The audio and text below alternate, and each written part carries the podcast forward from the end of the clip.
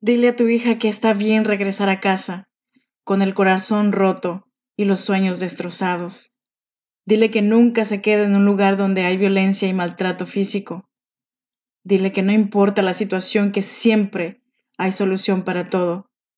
Nunca le digas que se regrese al lado de su esposo, aquel que la maltrata, aquel el que la hace menos, para evitar el qué dirán.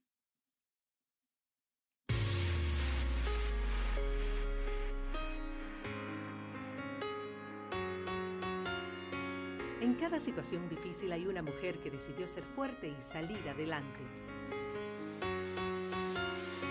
Si eres madre soltera, soñadora y sientes el peso del mundo sobre tus hombros, este podcast es para ti.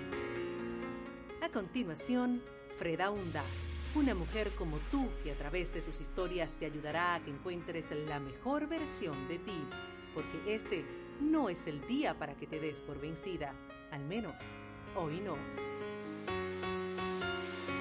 Así que te damos la bienvenida.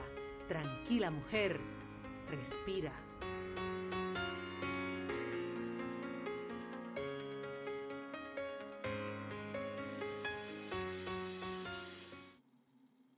Muy buenos días.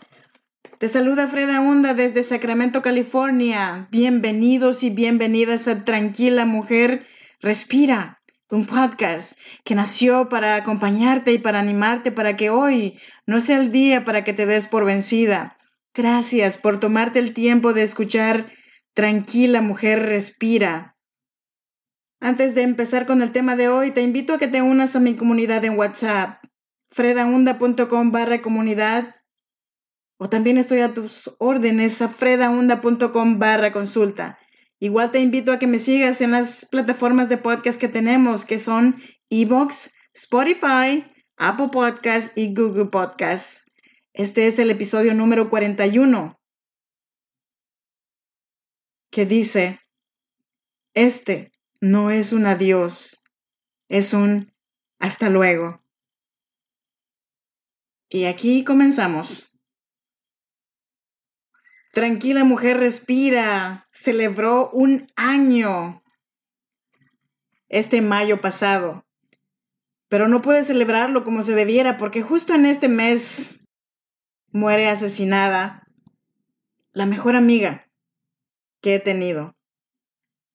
No puedo celebrar la partida de alguien que con toda el alma quisiera contarle los acontecimientos de mi vida en este largo y doloroso año que pasó.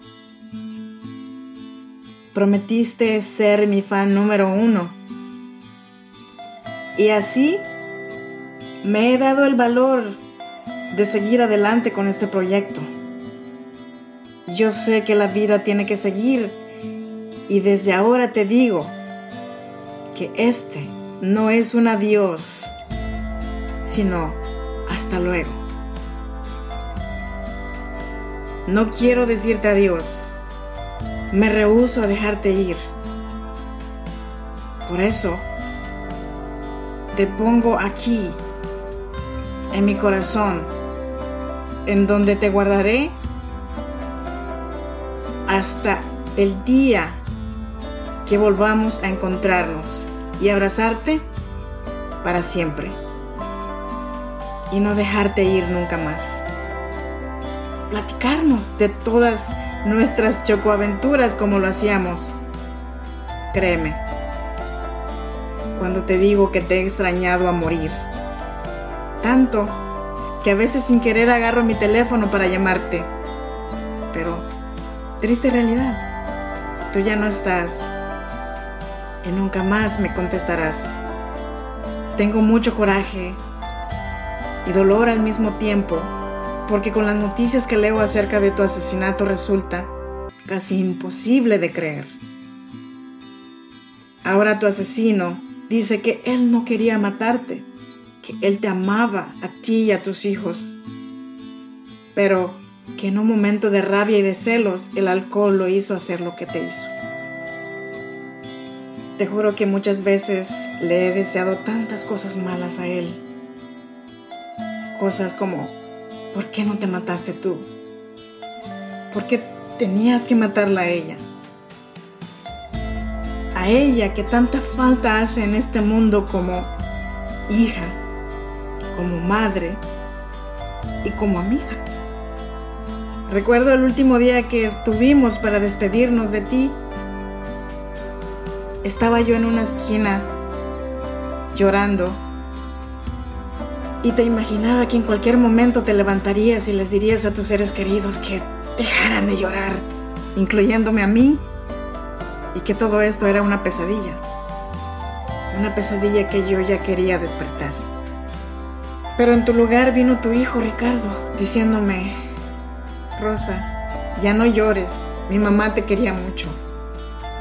Y se alejó dejando un hueco más vacío. Rosita me llamabas, porque en aquel tiempo, cuando nos conocimos, no me gustaba mi nombre y me presenté como Rosa y desde entonces yo fui Rosita para ti. Ha pasado un año desde que te fuiste y esta realidad todavía duele como si hubiera sido ayer. Tengo tus mensajes de voz guardados como si fueran oro molido. ¿Te acuerdas del álbum que me regalaste en Navidad? Guardé el video que me tomaste arriba de aquel árbol de nuez que tenías en aquella última visita que te hice. Todo y todos los bonitos recuerdos que se guardaron para siempre en mi mente. El 14 de febrero no había nada que celebrar puesto que cuando digo amiga, eres tú la primera que viene a mi mente. Y con eso no quiero hacer menos a mis amistades que me animaron cuando tú te fuiste, sino que tú y yo teníamos una amistad de hueso colorado, como dicen por ahí. Creo en Dios y creo que estás en un lugar mucho mejor, un lugar que ya no sufres, en un lugar que no sientes nada hasta que llegue el momento en que te encuentres con tus hijos y las personas que realmente te amamos. Y como te lo dije en aquel instante o en aquel mensaje, tú fuiste mi ángel. En aquellos momentos de tormentas y tempestades. Por eso te ganaste el cielo. Gracias por darme tu apoyo como en aquella visita en la cárcel o cuando pagaste mi fianza con inmigración. Todos mis recuerdos contigo son un tesoro de un valor incalculable y los tengo aquí en mi corazón hasta que llegue el día de tomarnos un delicioso café, como tantos que disfrutamos cuando estabas aquí. Quiero terminar con este episodio con esta reflexión que pusiste en tu muro de Facebook unos días antes de que te fueras y que ahora pienso, a lo mejor ya presentías el final. Y esta reflexión dice así, una madre no le tiene miedo a la muerte, tiene miedo porque nadie amará a sus hijos como ella los amó. Tienes mucha razón en eso. Pero sabes, tu hija te extraña mucho y nunca va a olvidar lo que le enseñaste. Pero lo que más le ha hecho bien es el amor que le diste. Tu nieta en su inocencia te pide que vuelvas, pero ella no sabe que no puedes. Y ya eres abuela por segunda vez y tus hijos poco a poco van a ir recuperándose. Eso no significa que ya te olvidaron. Eso significa que Dios les está dando resignación para que puedan seguir adelante con la semilla que tú sembraste en ellos. Hasta luego, mi querida amiga. Quiero terminar con este episodio, con este mensaje. Abre los brazos a tu hijo, a tu hija cuando regresen a casa. Apóyalos cuando quieran divorciarse de alguien que los está violentando. Porque tú no sabes de qué los puedes estar salvando. Como siempre, te doy las gracias a ti que estás ahí atrás escuchándome. Gustavo Pérez, Valentina Fontaine, Uber, Eligio y a ti que no me has escrito, que no me has dejado ningún mensaje, te invito a que me dejes un mensaje, por favor, una señal de que estás ahí para que este programa siga creciendo y así poder llegar a más personas.